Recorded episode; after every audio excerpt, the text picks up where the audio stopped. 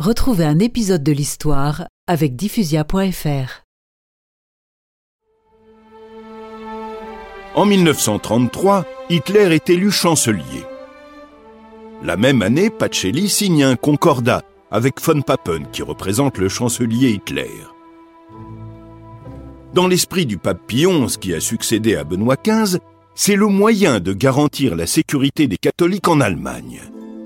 Mais dans l'esprit d'Hitler, c'est simplement pour que les catholiques restent calmes. Il est fier de négocier avec un pape. Mais bien évidemment, Hitler ne respectera jamais le concordat. Alors que fait le Vatican? Eh bien, monseigneur Pacelli, en tant que ministre des Affaires étrangères, écrit des notes de protestation. Ça ne doit pas faire grand mal. Détrompe-toi, Louis. Une note de protestation, c'est l'expression diplomatique pour rouspéter, voire engueuler. Oh, mon père Oh, appelons un chat un chat.